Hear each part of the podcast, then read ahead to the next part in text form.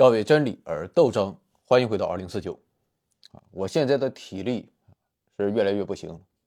啊，你就是保健都提不起来兴趣了，干几天就干不动了。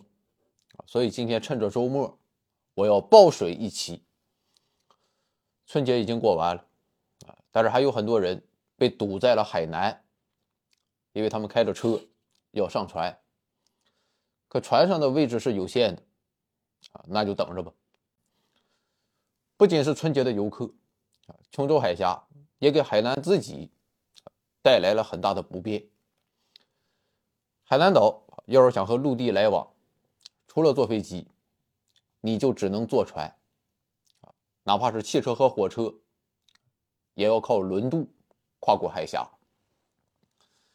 据统计，海南省有百分之九十以上的生活物资。都要通过琼州海峡运输进去，啊，当之无愧的海南生命线。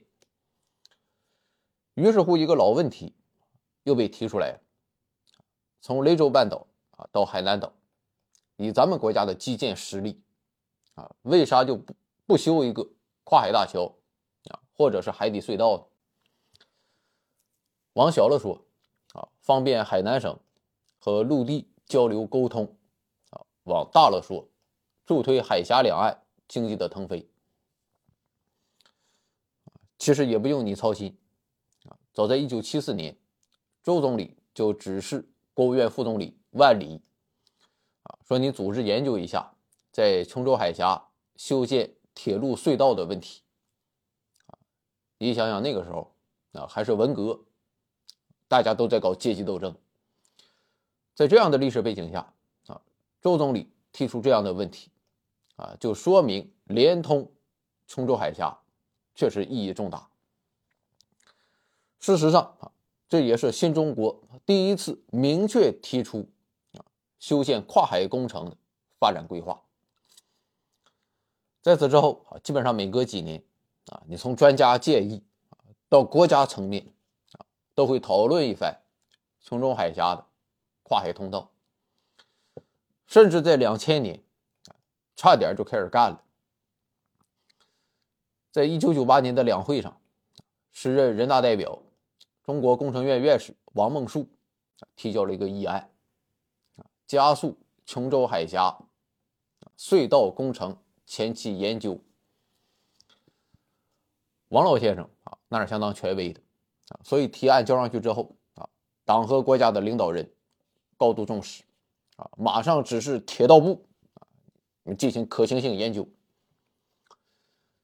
一九九九年，秦岭特长隧道设计完建设完工，啊，挖掘秦岭隧道，说我国的隧道建设收获了巨大经验。不仅是经验，啊，当时还有两台掘进机，这哥俩还没有报废，啊，还能继续挖六十公里。当时王梦恕就提出，啊，应该让这哥俩去琼州海峡发挥余热。于是他就筹集了二十万，啊，在海口召开了琼州海峡铁路隧道工程技术研讨会。反正就是说，啊，关于琼州海峡跨海通道的想法，提出的早，规划的早，研究的他也早，啊，但是到今天。我国已经建起了数十座跨海大桥，啊，还有好几条跨海隧道，这其中就包括全长五十公里、创造了多个世界纪录、包含跨海大桥和海底隧道，就是没有多少人的港珠澳大桥。可是琼州海峡跨海通道，还是只停留在设想中。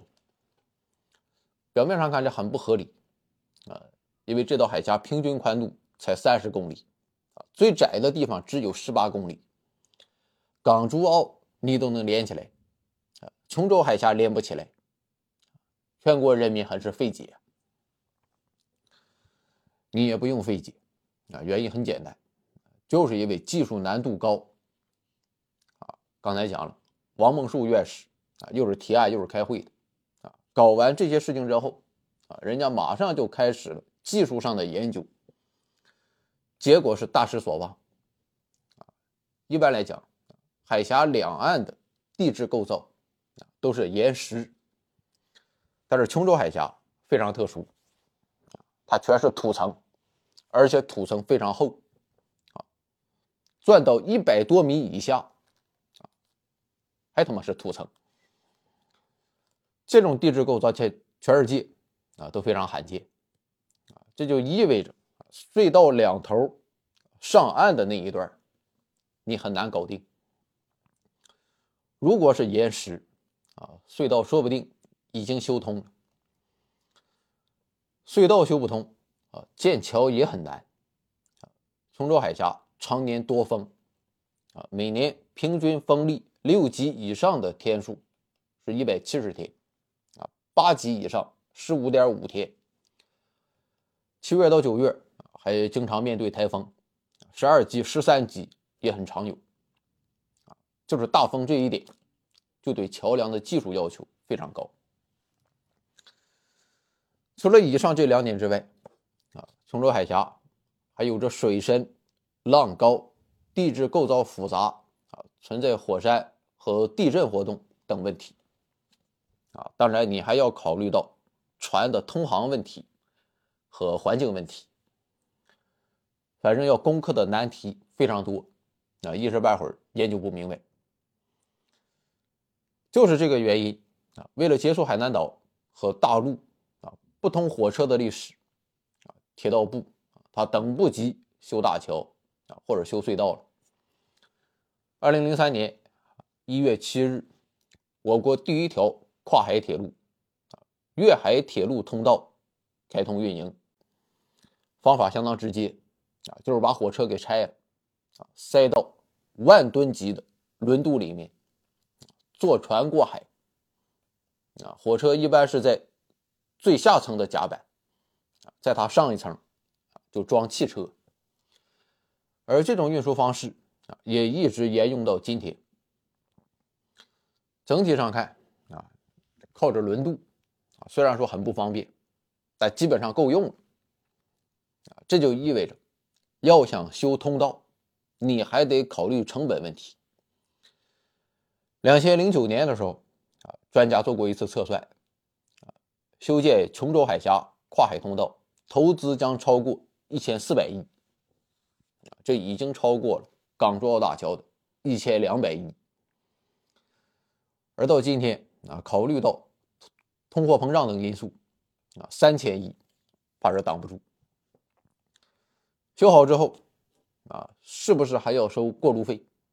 啊，如果过路费太贵了，人们还会选择传统的轮渡过海。到最后啊，投资收不回来，啊，是要挨骂的。所以，以我看啊，问题也不在别的，还是海南的经济欠发达。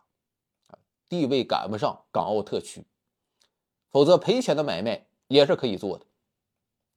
当然，随着海南经济的不断发展，啊，特别是海南自贸区的建设，以及南海战略地位的不断加强，打通海峡啊，这是早晚的事情。目前，海南省和广东省的发展规划啊，都预留了海峡通道的规划。啊，现在看时间节点啊，大概是在。二零三五年，那就十年后，咱们再看。